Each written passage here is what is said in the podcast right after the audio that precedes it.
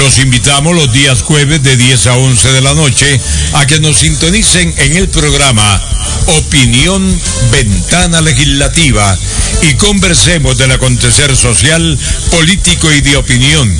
Aquí por Radio Actual 107.1 FM, cobertura nacional total. Conduce Jorge Arturo Videche Vargas.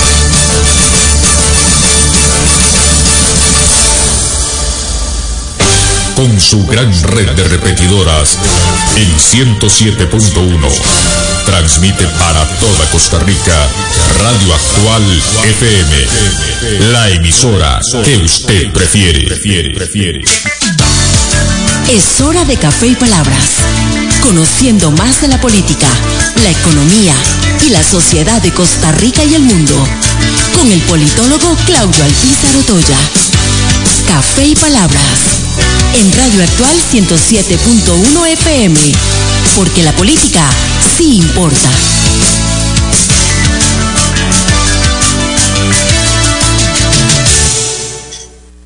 Porque la política sí importa. ¿Qué tal amigos? Les saluda Claudio Pizarro Toya a través de Radio Actual, hoy jueves 8 de septiembre, con la ilusión de siempre de poder compartir con ustedes durante una hora temas importantes de la política nacional e internacional. Hoy le tocará el espacio a esta segunda área, al área internacional, y para eso hemos invitado al analista internacional reconocido, buen amigo José Rafael Vilar, quien radica en la Santa Cruz de la Sierra, Bolivia, y quien es una de las personas que más seguimiento le da, aparte de ser eh, profesor académico, que más seguimiento le da a Sudamérica y los diferentes procesos políticos que se desarrollan en Sudamérica. Vamos a tocar varios, eh, entre ellos, eh, por supuesto, que el recién pasado eh, referéndum en Chile, referéndum constitucional que se desarrolló el domingo pasado, pero también hablaremos un poquito sobre las elecciones en Brasil, la crisis en Argentina y, por supuesto, también el que está ahí en Santa Cruz de la Sierra, pues un poquito sobre el acontecer boliviano. Pero antes de conversar eh, con nuestro buen amigo José Rafael Vilar, así pienso. Así pienso, con Claudio Alpizar, en Radio Actual 107.1 FM. La inflación interanual eh, sigue en crecimiento. Dicen que se desacelera un poquito en el mes de agosto, pero el año de agosto a agosto, de agosto 21 a agosto 22, nos tiene la inflación en 12.13%. Es un tema de los más delicados, sobre todo porque la inflación a quien más afecta es a las clases más humildes y posteriormente, por supuesto, a la clase media. A la clase alta, pues poco le perjudica la inflación. Pero aquí el tema viene porque hay una preocupación que debemos tener los costarricenses muy clara, que es que esa inflación, sobre todo al haberse generado en, temas como el transporte público afecta mucho a la población más humilde de nuestro país. Hace unos días conversaba con gente que se siente muy apesadumbrada por la subida del el tiquete del, del, autobús. Es posible que muchos de nosotros cuando oigamos que un tiquete de un autobús ha subido 50 colones por eh, línea, por distancia, por ruta, eh, consideremos que es poco, sobre todo aquellos que tienen automóviles y saben el alto costo de la gasolina. Pero para un ciudadano que tiene que utilizar durante el día para transportarse su trabajo dos autobuses de ida y dos de regreso, pensando que solo él va, no con su familia, le representa a él solo 200 colones diarios. Si esos 200 colones los multiplicamos por 5 son mil. Prácticamente una bolsa de arroz, casi que una bolsa también de frijoles. Y eso eh, afecta mucho a los costarricenses. Si, eh, si hacemos el cálculo sobre lo que representa ese aumento de buses solo en una persona, que puede representar alrededor de 4 mil, 5 mil colones al mes, eso afecta mucho a alguien que tenga un salario mínimo en el caso de Costa Rica, anda alrededor de 290 mil colones. En muchas ocasiones minimizamos este tipo de aumentos que sufren los sectores más humildes del país en vista de que desde nuestra ubicación, de nuestra perspectiva, eh, nos parece insignificante. Pero si tenemos un poquito de empatía y empezamos a pensar en lo que representa para una persona alrededor de 5 mil, 4 mil, 5 mil colones el aumento de su transporte para ir a trabajo, no para ir a pasear, pensando solo en ir a trabajar, esos 5 mil colones realmente hacen que una familia tenga que sacrificar algunos otros gastos, disminuir algunos otros servicios en vista de que se desestabiliza su ingreso. Es importante que combatamos desde gobierno esa inflación. Desde el 2009, en la crisis que se vivió en el mundo, la crisis financiera, eh, no teníamos una crisis de inflación de esta magnitud, de un 12 punto por 13%.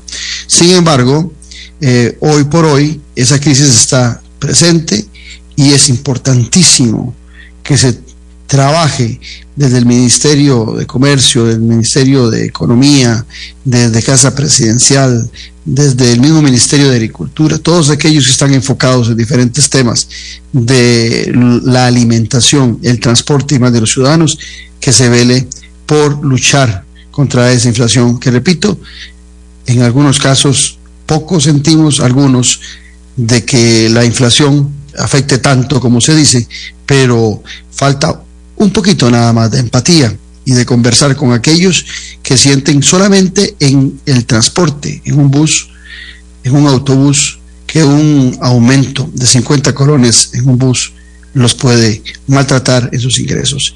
Les recuerdo que en muchas partes de Sudamérica, en muchas partes de Centroamérica, eh, la crisis del 2018 en Nicaragua empezó por un aumento mínimo en el transporte público.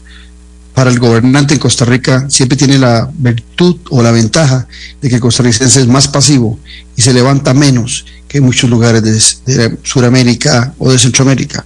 Pero como decimos popularmente, no hay que jalarle mucho el rabo a la ternera y cuando el hambre aprieta el estómago de los costarricenses, también la desilusión sobre el sistema democrático se hace presente. Estamos en Café y Palabras porque la política se importa.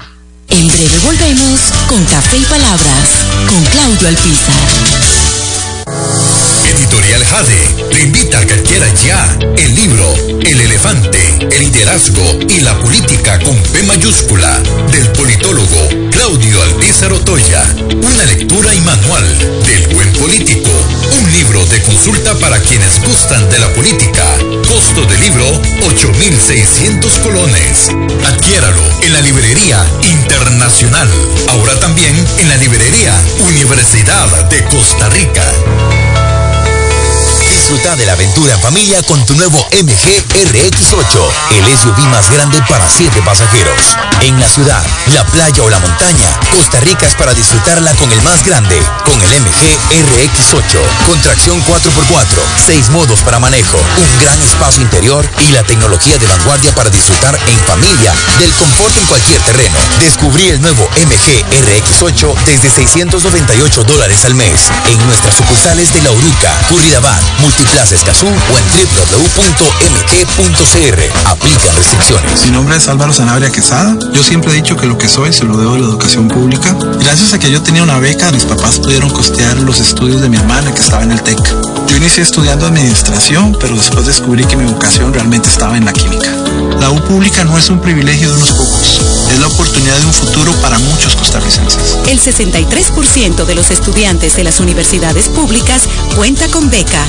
Fortalezcamos la U pública. Sigamos construyendo país. El Cestino Gourmet son la combinación ideal para disfrutar de un excelente menú y poder llevarse a casa esos exquisitos ingredientes de la buena mesa italiana. Te brindamos los sabores de Italia, acompañando excelentes vinos de la campiña europea. Y en el Cestino Gourmet tenés un mercado bien surtido, con finos ingredientes que utilizamos acá para que lleves a casa nuestra sazón y elabores tus platillos a nuestro estilo. El Cestino Gourmet ponen a Italia en su mesa y en su casa. Le recordamos también visitarnos en el Centro Comercial El Boulevard, local número 18, Huachipelín de Escazú, 2572-1182. Revista Decisiones, una ventana de conocimiento del acontecer nacional e internacional.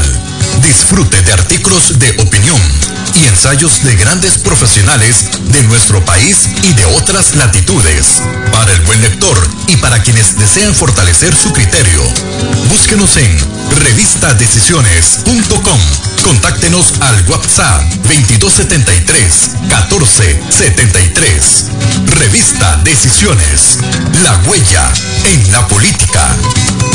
Matriculate en la Universidad Estatal a Distancia, reconocida como la institución centroamericana que más aporta a los objetivos de desarrollo sostenible, de reducción de la pobreza y a un sistema educativo de calidad. Aprovecha nuestra modalidad de estudio a distancia con flexibilidad de horarios, presencia en todo el país y amplio uso de tecnologías digitales. Matrícula web en uned.ac.cr del 5 al 10 de septiembre. UNED, la Universidad de los Territorios. Estamos de vuelta en Café y Palabras con el politólogo Claudio Alpizar.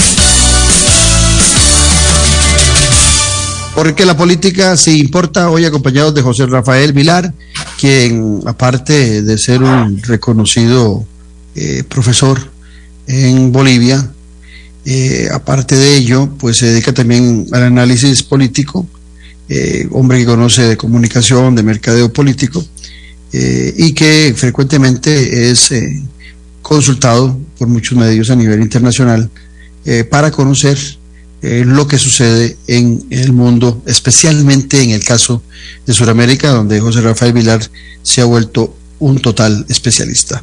José, qué placer tenerte aquí en Café y Palabras y un saludo hasta Santa Cruz de la Sierra, Bolivia. Un gusto, estaba mirando números para, sabes que me encantan los números y lo vamos a tener bastante. Eh, un placer genial. estar contigo y con tu audiencia. A ver, querido amigo, sí. en tu introducción me diste un pie muy bueno para lo que te voy a hablar. El gran problema de Chile, eh, las grandes protestas de los años 19-20, que además fueron las más violentas de Latinoamérica, mucho más que las de Ecuador y que las de Colombia, que están unidas por un cordón umbilical. Eh, empezaron con un alza de transporte que los estudiantes protestaron y era un alza de centavos. Empezaron las protestas y de repente esas protestas en el país con el mayor crecimiento de América Latina y con una economía eh, sólida durante muchos años, de repente empezaron a aflorar eh, problemas sociales que no se habían estado eh, solucionando, que habían tenido visiones, digamos, de parche en la época de la presidente Bachelet y también algunas visiones de solución tampoco a fondo en, la- en los dos gobiernos de Sebastián Piñera. Estos dos eh, momentos de protesta, estoy hablando en el 19 y en el 20, que sobre todo las del 19 tomaron imprevistos a, a la sociedad chilena, y terminaron en una gran violencia. Y yo me atrevo a decirte de que gran violencia que además asombró a los mismos que protestaban, como pasó también en Colombia y como por supuesto en, en un grado diferente pasó en el Ecuador. El Ecuador más con un componente En. Nicaragua, en el 2018, aquí Sí. cerquita de Costa Rica. Pero esos eh, fenómenos de ma- mayor violencia que la de la mayoría de los protestantes era por grupos montados, y me atrevería a decirte, montados por la herencia del Foro de San Pablo y del Grupo de Puebla. Es decir, iban hacia el extremismo. Eh, a partir de eso, la sociedad chilena que se queda, eh, digamos, convulsionada, es, decide en un plebiscito si mantener o cambiar la constitución que había sido eh, promulgada por Pinochet y aprobada en su momento, pero que había sufrido en los 30 años de democracia una serie de cambios. Eh, y Ah, la no, no, no, esa constitución no estaba pura tal y como la había dejado Pinochet. Había No, tenido cambios sustanciales. cambios en el periodo. Ajá. pero no habían sido eh, cambios totales, habían sido cambios circunstanciales, en realidad muchos cambios, pero no eran cambios totalmente de fondo. La población eh, decidió por mayoría eh, cambiar la constitución, eh, hacer una asamblea constituyente después de un acuerdo de todas las fuerzas sociales y fuerzas del- de la sociedad civil y se llevó a plebiscito la producida después. Vamos a ir un poco atrás porque los números son importantes. Como dice el chiste, el tamaño importa. La eh, elección de constituyentes en el año 21 participó el 41,51% de los electores eh, chilenos. Era voluntario. Las elecciones en Chile desde hace unos 10 años aproximadamente, anterior a la segunda elección de, de Bachelet, ya eh, se convirtió en elección voluntaria. Tú votabas si querías. Tuvo un 41-51, se salió paradójicamente, eh, la mayoría de los elegidos eran independientes, los partidos que habían conformado las, los gobiernos de los últimos 30 años, tanto los de carácter centro-izquierda como de centro-derecha, tuvieron una participación minoritaria. Es decir, la mayoría de los constituyentes no eran parte del, del sistema político, no eran políticos, sino eran independientes, artistas, etc. Después, en ese mismo año 21, esto fue al comienzo de año, hacia final de año, tenemos la elección presidencial, en la cual participan en segunda vuelta 55,64% de la población. En la primera vuelta había votado un 47% aproximadamente. De ello, el presidente sale con un porcentaje superior al 50%, pero estaremos hablando de que el 50% del 55% es más o menos votó por Boris, eh, La cuarta parte del país. una cuarta parte del país. En el plebiscito, por el contrario, eh, la ley que se, eh, se promulga para el plebiscito plantea que es obligatorio el voto. Y votó el 85-81% de la población, es decir, el 86% en números redondos de la población chilena.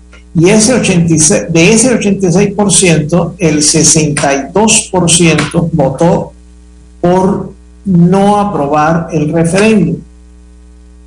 Y algo que se ha instalado bastante en, en las discusiones en Chile es que el no al referéndum tiene más legitimidad que el presidente a nivel numérico. Y una de las conclusiones es que eh, fue un voto también contra la gestión de Boris, que se ve como, como un referéndum al presidente, de la misma al forma. presidente, que además él fue un defensor y todo su equipo de el apruebo a la constitución. Pongamos esos dos puntos que son muy importantes.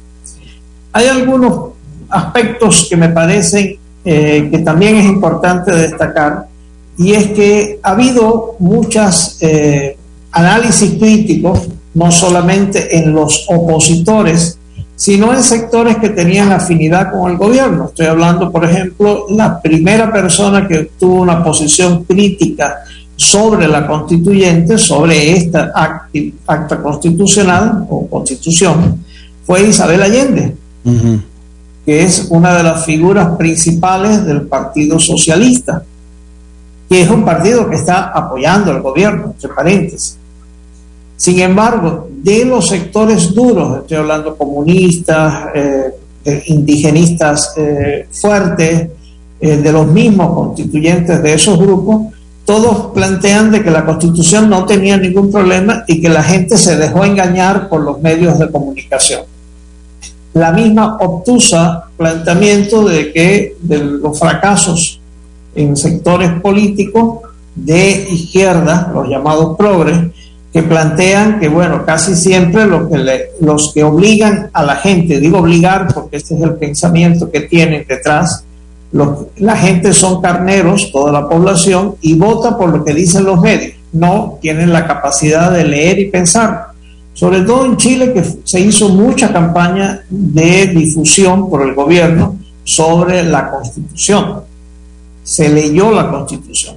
Puede ser que haya habido algunas opiniones exageradas de ambos bandos, a favor y en contra, pero obviamente la mayoría de la población fue con un voto consciente y votó conscientemente por el rechazo a la constitución. Es decir, casi dos veces los votos en contra que los votos a favor. Estamos hablando 62 contra 38. Eh, ahí te quiero interrumpir, José Rafael Vilar, eh, analista internacional que nos acompaña eh, desde su residencia en Santa Cruz de la Sierra, Bolivia. Ese, ese referéndum de Chile, como lo planteabas bien, tuvo previo otro referéndum en donde parecía que había un muy buen ambiente para una constituyente. Eh, tratando de leer un poco lo que nos has planteado, la conformación de la Asamblea Constituyente estuvo conformada eh, por gente de diferentes sectores, pero sin un conocimiento político en el buen sentido de, lo que representa la disciplina política y sin un conocimiento claro, claro perdón, de del marco de lo que es una constituyente.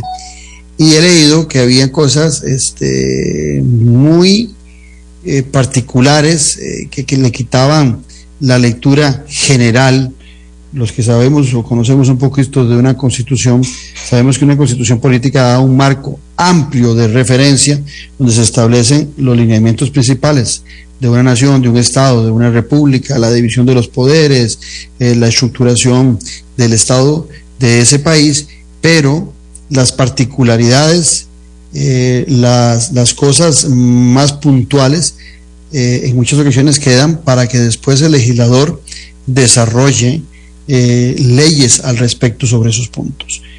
He oído que una de las grandes preocupaciones que había en los chilenos es que esta constitución no estaba representando ese marco amplio de referencia, sino que tenía cargada un pensamiento ideológico que hacía que temas muy puntuales se volvieran temas constituyentes.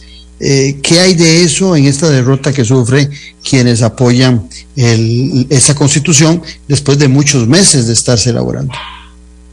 Bueno, voy a empezarte con unos descréditos que tuvo la constituyente. Por ejemplo, el vicepresidente que había sido elegido de la constituyente era eh, un radical de izquierda que durante todo el tiempo estuvo haciendo críticas a la política social de los anteriores gobiernos a partir del que era él un enfermo de cáncer terminal y que no lo habían atendido. Es al final se, se desmanteló toda esa historia él tuvo que renunciar a la constituyente porque este señor no estaba enfermo de cáncer, nunca había estado enfermo de cáncer. Mintió. Nunca había hecho los procesos de ir a solicitar tratamiento ni nada.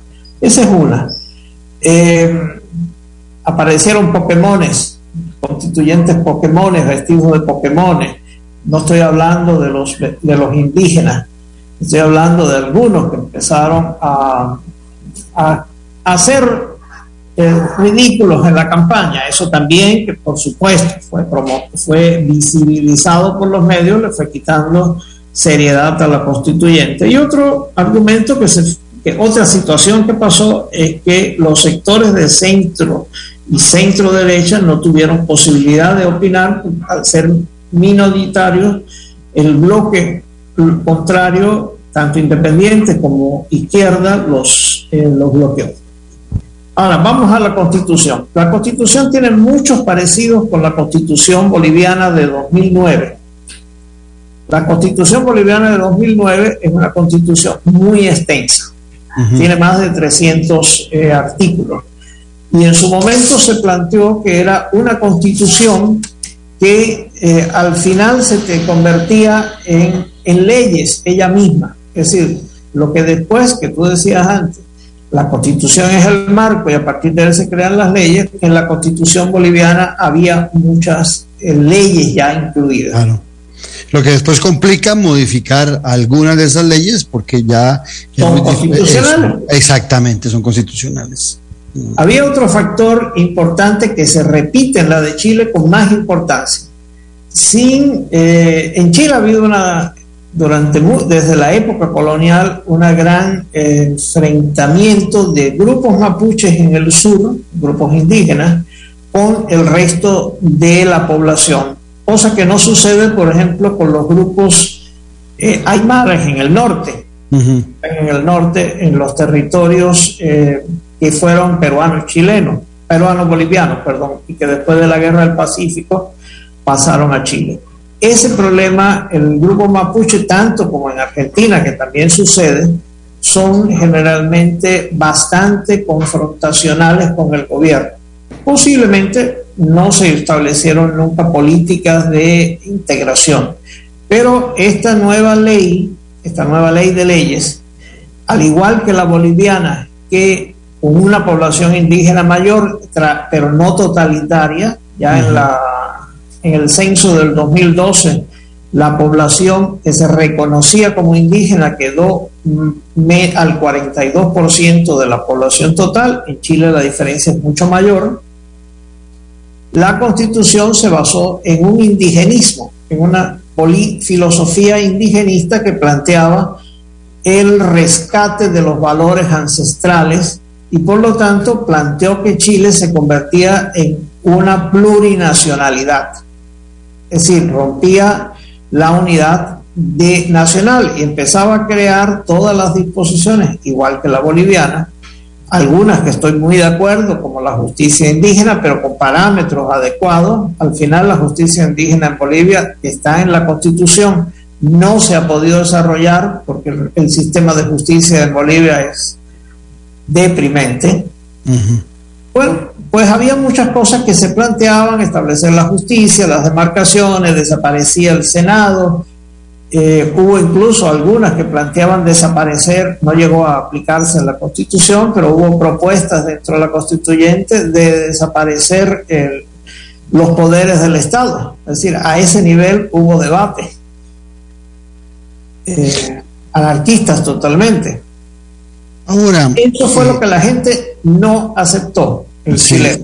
Ahora, eh, este, había en Chile las fuerzas son bastante equilibradas, si quisiéramos decir, si quisiéramos ser simplistas y decir fuerzas de derecha y fuerzas de izquierda, son bastante equilibradas. O sea, en, cuanto al porcentaje de las personas que se definen de una ala ideológica o de la otra. Inclusive eso, de alguna manera, eh, ha permitido eh, los cambios de gobiernos eh, donde se intersecan un gobernante de izquierda, luego uno de derecha, y eso ha estado sucediendo en Chile con frecuencia.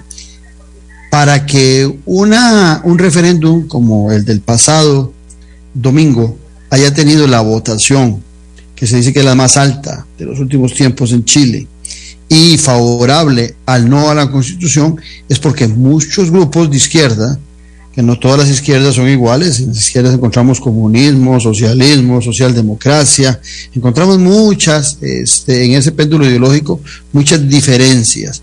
Esto quiere decir que muchos de los grupos eh, de centro izquierda seguramente eh, votaron en contra de esa constitución. Si no, no hubiese sido posible en ese equilibrio que se nota en las elecciones en, Chile, que inclusive obligan normalmente a una segunda ronda, eh, que hubiese habido una diferencia tan marcada entre el no y el sí. Sí, mira, has tocado un punto interesante del equilibrio de poder en Chile en los últimos, después de la, de la llegada a la democracia, o de la vuelta llegada a la democracia. Los gobiernos de Chile han estado centrados o en centro izquierda o en centro derecha. Algunos con alguna, en el caso de Bachelet, incorporó eh, un poco más a la izquierda cuando incorporó el Partido Comunista, y en el caso de los gobiernos de centro derecha de Piñera, tenía algunos sectores un poco más hacia la derecha. Pero sectores en la izquierda, eh, de centro izquierda y centro derecha, eran los núcleos principales de ambos eh, periodos. Eso fue muy importante pero eh, he estado leyendo algunos análisis muy interesantes, que ninguno de los dos ejercieron una voluntad de reforzamiento del centro, específicamente. Y eso llevó que después del 2019 la tendencia fuera hacia los extremos. La tendencia de, de crear fuerza fuera hacia los extremos. Y un ejemplo fue la constituyente y la constitución. Eh, si analizamos lo que ha pasado desde el domingo, es probable que en Chile haya un movimiento hacia el centro de, eh, llamaríamos de diálogo, porque además es una necesidad para el gobierno, ha transformado su gabinete, han salido muchos de los radicales o han pasado eh, a sectores menos eh, visibles, como Giorgio Jackson, por ejemplo. Eh, se ha movido el gobierno hacia un centro izquierda en vez de ser un, gobierno de izquierda. Entonces, eso es importante y vamos a pensar que va a llegarse, si no a una unidad de todos los sectores, porque no creo posible que los sectores más radicales de ambos extremos lleguen a tener una confluencia, pero sí de la gran mayoría de la población. En esto estamos conversando con José Rafael Vilar, eh, quien reside en Santa Cruz de la Sierra, en Bolivia, y es experto en temas eh, de política suramericana. Eh, en este caso estamos hablando de Chile, esperamos que nos alcance el tiempo para hablar un poquito sobre Brasil y Argentina. En, este caso de que estamos hablando del referéndum, vos lo decías bien ahora que el presidente Boric asumió una defensa y una promoción fuerte el referéndum, lo pierde abismalmente, ya venía en decadencia su popularidad hace varios meses, eh, no, no es que, o sea, era alguien impopular que apoyó algo impopular. Esto le debe pasar factura en estos momentos a su gestión política. Existe espacio porque él llama el mismo domingo a volver a hacer el trabajo constitucional porque dice que el primer referéndum dijo que había que cambiar la constitución. En el segundo, lo que hizo Ciudadano fue decir, este cambio no me gusta. Entonces, él dice que sigue vigente la posibilidad de una nueva constituyente que cambie la constitución para el gusto de los chilenos, lo cual es un proceso largo, pero también he oído a gente que defendía esa constitución que fue rechazada, diciendo que ya no hay espacio para una eh, nueva constituyente y que en, forma crítica y negativa se refieren al chileno, eh, en general a los chilenos y a las chilenas, a personas, a ciudadanos que no quieren cambiar, que tienen miedos para cambiar y que prefieren quedarse con esa constitución que definen como pinochista antes de buscar una constitución progresista y de, y de un nuevo cuño para una nueva sociedad. Eh, ¿Qué desierto hay en esto? ¿Cómo queda el presidente Boric ante la opinión pública y hay espacio para continuar con el proceso. A ver, eh, sí es cierto que han salido posiciones en los dos extremos. En el caso de los extremos radicales hacia la izquierda, lo que tú has dicho se ha, se ha empezado a decir, y en sectores eh, los más conservadores de la sociedad chilena, pero conservadores dentro del Parlamento, es decir, que tienen representación, han empezado a decir que al ser estos porcentajes de rechazo y de participación muchos mayores que los del referéndum original que dio pie a la, a la constituyente y a la elección de los constituyentes, pues quedan anulados esos procesos.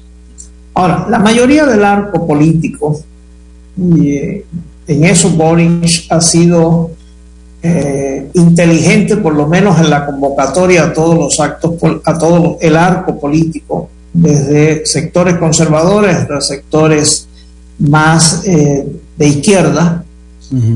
Eh, depende después cómo actúen los actores y qué se discute y proponga entre ellos. Eso es en estos días en la cocina de todo eso.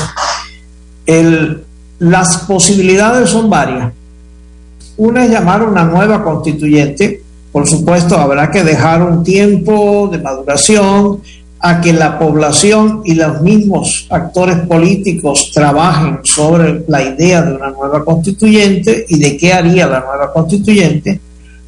Y la otra opción que se ha estado hablando es que el Congreso asuma como asamblea constituyente. El Congreso actual, se asuma como Asamblea Constituyente, considerando que el Congreso en Chile fue elegido a la vez que el presidente y debe tener la representatividad de todos los sectores políticos, aunque por supuesto independientes no es un espacio que exista en, la en una medida importante.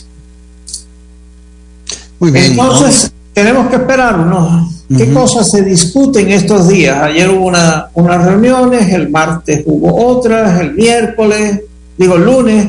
Entonces, esperemos que termina. Yo considero que en unas dos semanas tenemos que esperar antes de saber por dónde va el, futuro de este tema. Dice mi buen amigo Walter Rubén Hernández, que les mando un saludo que nos está escuchando, eh, abogado, eh, doctor en Derecho, que la constitución, la constitución bolivariana que como constitución es atípica, eh, la de Venezuela, se aprobó en gran parte porque, a diferencia de Boric, Chávez invirtió fuerte en temas sociales antes y durante y después de la constituyente. Esto le valió el apoyo popular masivo. Además, había personas de los diferentes sectores mucho más preparados y conocedores del derecho constitucional. Lo dice eh, alguien, en el caso de Walter, que le tocó vivir todos estos cambios siendo él embajador de Costa Rica en eh, Venezuela. Hoy estamos conversando con José Rafael Vilar, analista internacional, quien tiene la gentileza de atendernos desde eh, Santa Cruz de la Sierra, aquí en Café y Palabras, donde la política sí importa. En breve volvemos con Café y Palabras, con Claudio Alpizar. Editorial Jade le invita a que adquiera ya el libro El elefante, el liderazgo y la política con P mayúscula del politólogo Claudio Alpizar Otoya. Una lectura y manual del buen político. Un libro de consulta para quienes gustan de la política. Costo de libro 8,600 colones. Adquiéralo en la librería internacional. Ahora también en la librería Universidad de Costa Rica. Disfruta de la aventura en familia con tu nuevo MG RX8, el SUV más grande para 7 pasajeros. En la ciudad, la playa o la montaña, Costa Rica es para disfrutarla con el más grande, con el MG RX8, con tracción 4x4, 6 modos para manejo, un gran espacio interior y la tecnología de vanguardia para disfrutar en familia del confort en cualquier terreno. Descubrí el nuevo MG RX8 desde 698 dólares al mes en nuestras sucursales de La Uruca, Curridabat, Multiplaza Escazú o en www.mg.cr. Aplican restricciones. Mi nombre es Álvaro Sanabria Quesada. Yo siempre he dicho que lo que soy se lo debo a la educación pública. Gracias a que yo tenía una beca, mis papás pudieron costear los estudios de mi hermana que estaba en el TEC. Yo inicié estudiando administración, pero después descubrí que mi vocación realmente estaba en la química. La U pública no es un privilegio de unos pocos, es la oportunidad de un futuro para muchos costarricenses. El 63% de los estudiantes de las universidades públicas cuenta con beca. Fortalezcamos la U pública. Sigamos construyendo país. El Chastino Gourmet son la combinación ideal para disfrutar de un excelente menú y poder llevarse a casa esos exquisitos ingredientes de la buena mesa italiana. Te brindamos los sabores de Italia, acompañando excelentes vinos de la campiña europea. Y en el Chastino Gourmet tenés un mercado bien surtido, con finos ingredientes que utilizamos acá para que lleves a casa nuestra sazón y elabores tus platillos a nuestro estilo. El Chastino Gourmet pone a Italia en su mesa y en su casa. Le recordamos también visitarnos en el Centro Comercial El Boulevard, local número 18, Huachipelín de Escazú, 2572 1182. Revista Decisiones, una ventana de conocimiento del acontecer nacional e internacional. Disfrute de artículos de opinión y ensayos de grandes profesionales de nuestro país y de otras latitudes. Para el buen lector y para quienes desean fortalecer su criterio, búsquenos en revistadecisiones.com. Contáctenos al WhatsApp 2273 1473. Revista Decisiones. La huella en la política.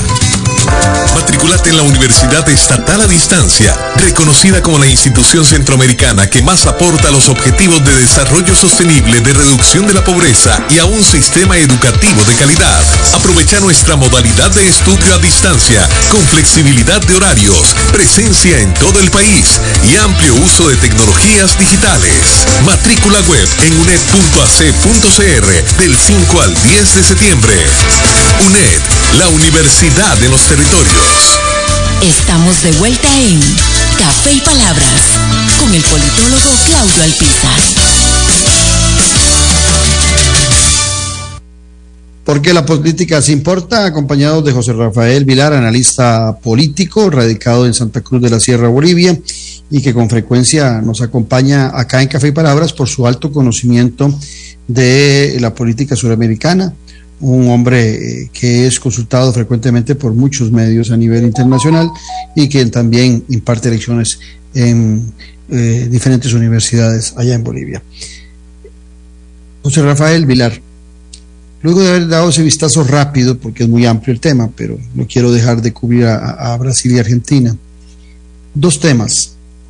Eh, a, ver si esta elección en el referéndum influye en el proceso electoral brasileño y en el proceso eh, político argentino. Y lo digo porque en Brasil tenemos eh, dos, una, una, polarización total entre el actual presidente Bolsonaro y Lula da Silva. Y en Argentina, a razón de un atentado, que algunos dicen que es un supuesto atentado, a la expresidenta y hoy vicepresidenta eh, Cristina de Kirchner, eh, parece que también hay una evolución muy grande. Eh, ¿Podrá influir este comportamiento de los chilenos en esos procesos políticos en Brasil y Argentina? A ver, interesante pregunta. Si seguimos una vista de lo que ha estado subiendo a gobernar en América Latina en los últimos años, encontramos desde Andrés Manuel López Obrador, un populista, no sabría decirte si de izquierda o... porque al final él es, sigue las mismas líneas que seguía el PRI en su momento. Uh -huh. Fue secretario general del PRI hace años también. Sí, sí. Después Castillo en Perú, Petro en, en Colombia, eh, bueno, el mismo Alberto, el dúo Fernández, como le llaman en Argentina, en Argentina, es decir, Alberto Fernández y Cristina Fernández, uh -huh. parecía ir el regreso también del MAS en Bolivia con Luis Arce Catacora, que fue uh -huh. ministro de Economía casi todo el periodo, los 14 años de Evo Morales. Entonces parecía que había un avance pleno de la izquierda de la izquierda eh, hasta los sectores más de izquierda en Latinoamérica. Así es. Eh, un poco parado por la elección de Ecuador, que tomó a un liberal, pero que le han, ha tenido problemas sociales eh, durante todo el periodo de su gobierno. De todas formas, la economía no está en una situación tan crítica y quizás eso le ha ayudado a solucionar un poco las crisis sociales que ha tenido, promovida por sectores de izquierda, indigenistas, etc. Entonces, por lo tanto, eh, parecía que había un avance eh, total hacia el regreso del socialismo 21 o la versión actual del socialismo 21 con Andrés Manuel a la cabeza del Grupo de Puebla. Cambió de Brasil, el Foro de San Pablo, a México. Y encontramos que varios de los principales eh, promotores de la constituyente estaban en el Grupo de Puebla. Eran parte, eran miembros del Grupo de Puebla. En Brasil parecía de que eh, Lula regresaba sin ningún contratiempo eh, las encuestas han ido dándole a lo, una gran diferencia inicial entre Lula, a favor de Lula, y de Bolsonaro. Parecía que Lula iba a ganar en primera vuelta. Uh -huh.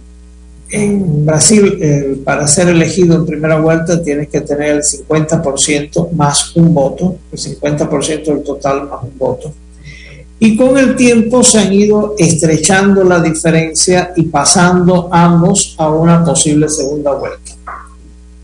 Eh, un factor es que la economía en Brasil no está en situación tan grave. Es decir, las medidas económicas han funcionado, ha tenido errores en los temas de salud al inicio, pero actualmente Brasil, un país, el país más poblado de, las, Américas, eh, tiene el ochenta y tantos por ciento de su población vacunado. Es decir, lo que pudo ser un error al comienzo, se subsanaron, la población está vacunada, en su gran mayoría vacunada con pauta completa, que es el punto importante de calcular. Y bueno, tenemos que en este momento, eh, si nos referimos a las encuestas, eh, se, se, habla de una diferencia del 12 hasta el 2%. Es decir, no sabemos y las los manifestaciones políticas que ha tenido en los últimos días Bolsonaro, la que llenó la, la playa de Copacabana era impresionante podemos hablar de prebendalismo, gente llevada, movida, pero no, yo me quedaría con que el, el referéndum que nos va a dar la visión real es el próximo, elección. Estamos a dos semanas más o menos de la elección. Una elección eh, de extremos, porque independiente de que hay una gran cantidad de candidatos, el que más se acerca a ellos es Ciro Gómez, que no pasa de un 5%, y que históricamente ha sido su techo. Es lo que en Brasil se llama eh, un político trabajista, que es una socialdemocracia. Entonces se están enfrentando un político conservador, eh, le han llamado el Bolsonaro de Brasil, eh, perdón, el Trump de Brasil, el Bolsonaro, y un político eh, que si bien su gobierno eh, no fue extremista, fue uno de los, él y el del gobierno de su servidora fueron los más corruptos de la historia de Brasil. Así es. Y eso eh, se salvó por dos razones, salió de la cárcel Lula. Una por errores procedimentales y dos, porque en el Supremo Tribunal Federal eh, precisamente la mayoría de los magistrados fueron elegidos en su periodo de gobierno. En, eso, en esa misma línea, José Rafael Vilar, analista político radicado en Bolivia, eh, no estamos hablando de una elección ni de un candidato cuando hablamos de Lula y cuando hablamos de Bolsonaro. Eh, para hablar de, para centrarnos en Brasil, por lo menos para el gusto de quien te habla. Estamos hablando de Fernando Enrique Cardoso, estamos hablando de un intelectual, no estamos hablando de un estudioso eh, como Fernando Enrique Cardoso, cuando hablamos de Lula o cuando hablamos de Bolsonaro. Inclusive yo he afirmado lo siguiente en muchas ocasiones. Después de su paso por el Ministerio de Hacienda y después de haber sido presidente de Brasil, Fernando Enrique Cardoso debe ser uno de los grandes culpables de ese crecimiento económico, culpables entre comillas, o uno de los grandes promotores de ese crecimiento económico que pone a Brasil en el mapa de esas economías y de esos países en crecimiento eh, hacia, hacia un desarrollo. Eh, pero igual pasa en la mayoría de los países de América Latina, donde ya sea en primera ronda o en segunda ronda, esa polarización entre dos fuerzas conlleva muchas veces a escoger no al mejor, sino no al más preparado, no al que tiene más conocimiento y más expertise, sino necesariamente a que menos daño le puede hacer eh, al país. Está sucediendo eso en Brasil y el resto de América Latina, porque también en la elección recién pasada de Colombia, pues vimos esa, esa disyuntiva entre dos candidatos que ponían entre la espada y la pared a los colombianos. Bueno, en el caso de eh, Colombia es parecido, digamos, desde el punto de vista de, de política al de Brasil. Uno era un político populista conservador y el otro era un político populista de izquierda. Correcto. Entonces Brasil, en realidad, eh, la política de Lula fue un socialismo populista. Hizo medidas, bueno, tanto que la discusión después ha sido quién es el que más beneficios le da de bolsas a la gente. Bolsonaro dijo que lo iba a combatir, en cierta medida lo combatió y al final se ha apoyado en eso también. Es decir, la bolsa familia, la bolsa trabajo. Es cierto que en Brasil ha aumentado la capacidad de, de empleo porque no paró el país durante la pandemia. Y eso no hubo una reducción del, del flujo, de la cantidad de trabajadores. Se mantuvo. Y eso, en el fondo, es un beneficio para Bolsonaro, la situación económica. Veremos en qué situación nos encontramos. De todas formas, eh, Bolsonaro, con sus luces y con sus sombras, eh, no es un Fernando Enrique Cardoso, ya que lo mencionaste, eh, que era un socialdemócrata y con muchos to tonos liberales, pero eh, al lado de una de un resurgimiento que no va a ser tan moderado de la izquierda corrupta del PT, me queda la duda de, que, de lo que tiene que pensar la gente en Brasil. Lo que nos queda claro es que está abierta la elección entre estas dos figuras en Brasil, que no, ninguno de los dos tiene seguro la elección, por más que hoy aparezca un poquito arriba Lula en las encuestas sobre Bolsonaro. Cerremos en estos cuatro minutos que nos quedan. Argentina, eh, eh, a razón de el atentado contra la presidente, vicepresidente y expresidenta de Argentina, eh, ¿qué, qué, cómo ves vos el, el panorama? Eh, algunos, yo, yo a mí me cuesta pensar de que, de que un atentado pueda ser, eh, en este caso particular, un montaje, pero ya en Argentina muchos hablan de la necesidad de retomar popularidad de la eh, expresidente de Argentina, más que tiene grandes cuestionamientos éticos y se le acusa de muchos temas de corrupción durante sus gestiones. Eh, es cierto que uno no quisiera pensar en esas situaciones, pero démonos cuenta de que el además si uno mira el atentado, los videos del atentado, ¿dónde estaba la seguridad de ella? Porque estaba, que tenía seguridad. ¿Dónde estaba la seguridad de ella?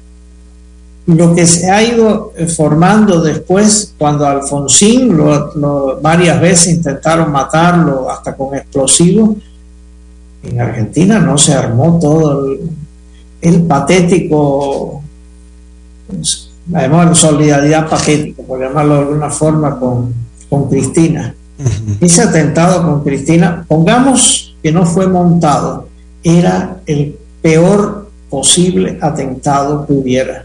Además que los, tanto el que lo perpetró, brasilero, hijo de chilena creo y, bra- y brasilero, como su novia, que era un caso fascista, es lo más complicado que hay. En el momento en que a Cristina la el fiscal la había llevado al extremo de pedir 12 años de cárcel. Y que Alberto Fernández, en uno de sus peores errores, de los muchos que ha tenido, de su incontinencia verbal, dijo, espero que no se suicide como Nisman. Entre otras cosas, Nisman, está- todo el mundo está consciente de que no se suicidó, pero nunca se ha quedado aclarado. Es decir, era un llamado a acabar con el fiscal. Todo ese em- embrollo, unas eh, elecciones de medio término perdidas por el oficialismo, las que hubo el año pasado, una elección de 2000 eh, próximo año con unas tensiones muy grandes y la posibilidad muy grande de que se pierda la elección, el oficialismo, a pesar de las divisiones que hay dentro del, de la oposición, porque la oposición tampoco es, un- es un- una taza de leche hay bastantes tensiones dentro de la oposición. Yo una vez me acuerdo que leí, creo que era en el New York Times, alguien que preguntaba, no me acuerdo si era Krugman, que decía eh, en la crisis del 2001-2002, cómo Argentina, siendo el país que tiene más eh, analistas económicos en Wall Street, es posible de que tenga todos esos eh, graves problemas económicos. Y bueno, parece que en economía, en política, en todo, se van de Argentina los, los más inteligentes. Bueno, esperemos a ver qué, qué, sucede, pero no hay duda de que el panorama en Sudamérica no es como muy alentador, eh, que el, el nivel eh, de los representantes políticos sigue en decadencia eh, desde el punto de vista intelectual, desde el punto de vista de resultados. Eh, la política en estos momentos pareciera, a diferencia de lo que pregonamos en este programa, que no está importando, ni para quienes ejercen la disciplina, ni para los ciudadanos a la hora de elegir entre las diferentes alternativas que se les presentan. José Rafael, no me queda más que agradecerte, esperarte en un próximo programa y darte las gracias siempre por ponernos en contexto eh, lo que sucede en Sudamérica. Yo te agradezco a ti y sobre todo en este momento que a diferencia del dicho de que la historia se repite primero en tragedia y después en comedia, estamos pasando de la tragicomedia a la tragedia. Uh -huh. Así es, definitivo. Gracias a José Rafael Viral, pero sobre todo a ustedes por habernos acompañado. Los esperamos mañana viernes al ser las 9 aquí en Café y Palabras, porque la política sí importa. Esto fue Café y Palabras, porque la política sí importa, con el politólogo Claudio Alpizar Otoya. Escuche Café y Palabras de lunes a viernes a las 9 de la mañana por actual 107.1 FM. Café y Palabras.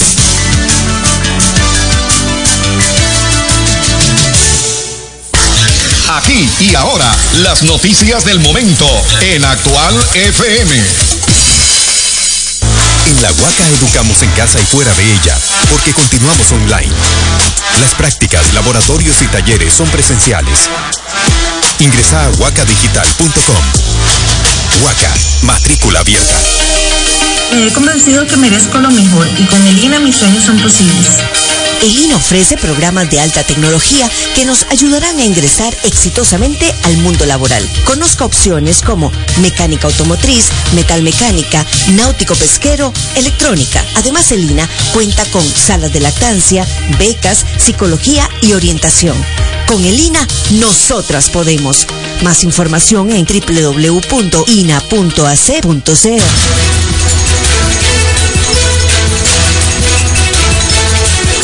En el marco de las celebraciones del Día del Niño y de la Niña en nuestro país, fue presentado un proyecto de ley que busca declarar benemérito el, Museo de los Niños, benemérito de la patria. Escuchemos a la ex primera dama de la República, doña Gloria Bejarano Almada, quien eh, es fundadora de este museo. Muy agradecida con la presentación de este proyecto de ley que busca otorgarle al Museo de los Niños el benemeritazgo como institución benemérita de la niñez. Esto significa un reconocimiento muy grande a las personas que han trabajado a lo largo de más de 28 años en construir un espacio de enseñanza, de cultura, de desarrollo intelectual, de convivencia, eh, al mismo tiempo el rescate de un edificio patrimonial que estaba condenado a ser derrumbado. El Museo de los Niños representa esa transformación que todo ser humano puede hacer de un momento difícil a un momento de progreso, de la oscuridad a la luz, del crecimiento para alcanzar aquellas metas que nos hemos propuesto como pueblo.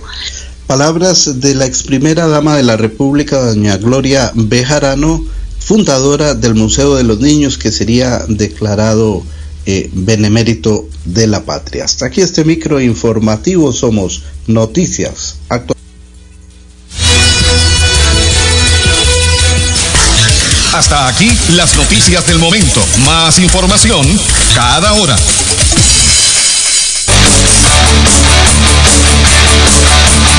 ¿Quieres aprender de salud, educación, finanzas, familia o denunciar los problemas de tu comunidad? No te pierdas todos los viernes a las 9 de la noche su programa En Todas y Algo Más.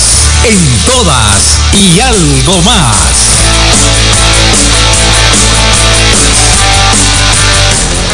¿Qué tal, amante del deporte? Les saludo el periodista Víctor Torres. Los invito para que todos los lunes, todos los viernes en vivo de 8 a 9 de la noche sintonice aquí en Radio Actual 107.1 FM, cobertura para todo el país. Nuestro programa Antena Deportiva